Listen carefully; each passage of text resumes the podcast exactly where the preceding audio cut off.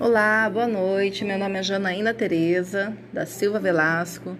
Sou professora de pedagogia. Trabalho com quarto ano, turma D, na Escola Cecília Meirelles, na cidade de Lucas do Rio Verde. Cidade mais linda que eu já conheci na minha vida. Eita cidade bonita é essa aqui, viu? Parece primeiro mundo. Eu vim para cá tem um mês e meio que eu cheguei em Lucas. Vim atender um chamado né? Talvez seja um chamado de Deus, mas é um chamado. Passei no concurso e fui convocada para vir para cá e maravilhoso. Nossa, quando eu vim fazer o concurso, já fiquei muito feliz de conhecer um pouquinho só da cidade. E depois que eu me mudei para cá, estou realmente bem realizada. Nunca trabalhei com crianças, primeira vez. Já sou professora há quase 20 anos, mas trabalhava com ensino médio, com EJA, trabalhava em outra licenciatura, mas eu sentia no meu coração o desejo de fazer pedagogia, de trabalhar com crianças. E cada dia que passa eu tenho mais certeza de que tomei a atitude certa. Realmente era isso que eu queria. Ultimamente aqui em Lucas está um clima muito favorável. Tá uma super lua, muito bonita, que da sacada da minha casa dá para ver a lua, dá para ver um pouco da cidade. O clima está bem fresco. Eu vim de Rondônia. O professor falou de Ariquemes, né? Que foi muito jacaré lá. Ele não viu a jacaré lá no Pantanal. Mas lá em, na cidade que eu morava, cidade de clima da Amazônia, Vilhena, era uma cidade muito boa também. Se alguém tiver a oportunidade de conhecer, vai gostar muito. Mas, voltando para Lucas, que é agora a minha nova realidade, minha nova e feliz realidade, Quero falar um pouquinho sobre a cidade. A cidade tem uma magia incrível e eu tenho um chamado de Deus a respeito dessa magia de Lucas. Eu garanto para vocês que vocês terão novidades a respeito disso.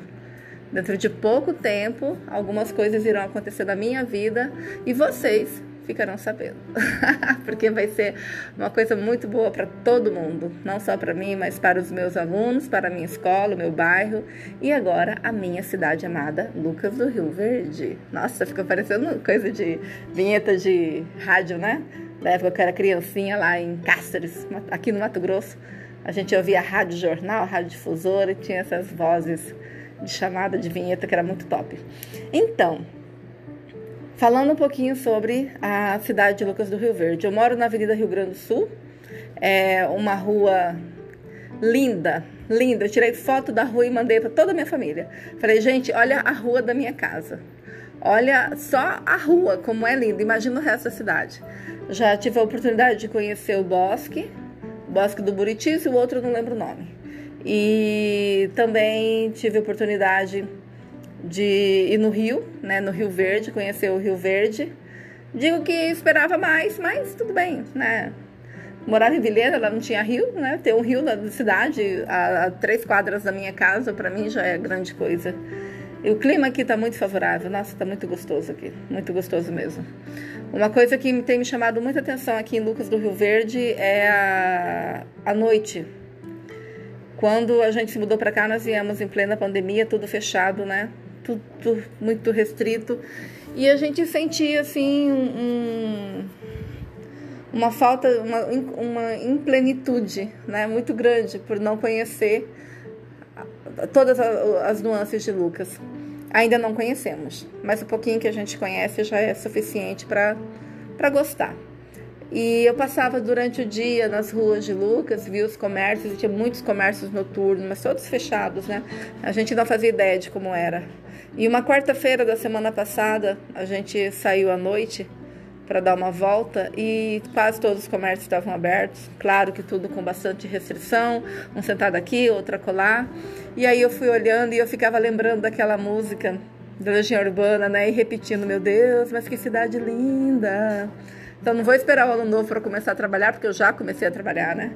Mas eu ando assim, toda vez que eu saio, vem aquela, aquela frasezinha, né? Meu Deus, mas que cidade linda!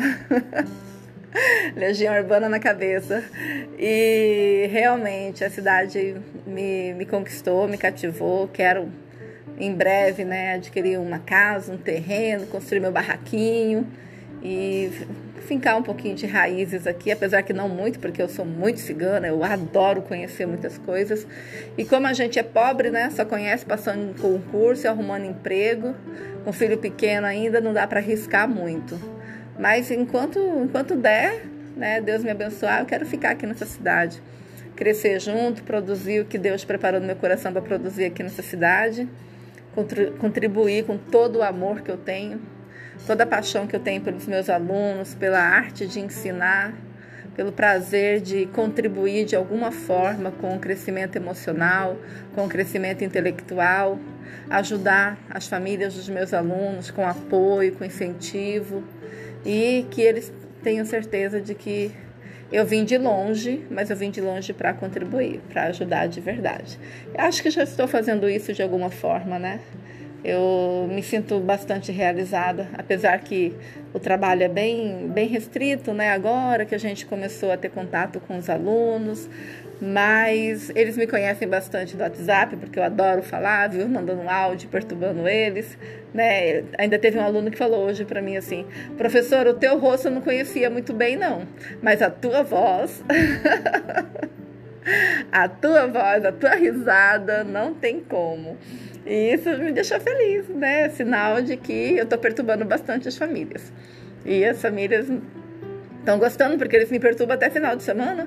Às vezes eu finjo que não vi, né? Mas não tem como, gente. Não aguento. Se a mãe manda um áudio para mim, eu fico agoniada e eu vou ver o áudio escondido lá no banheiro, porque meu marido fala assim: não, Jane, vamos priorizar nossa família, final de semana.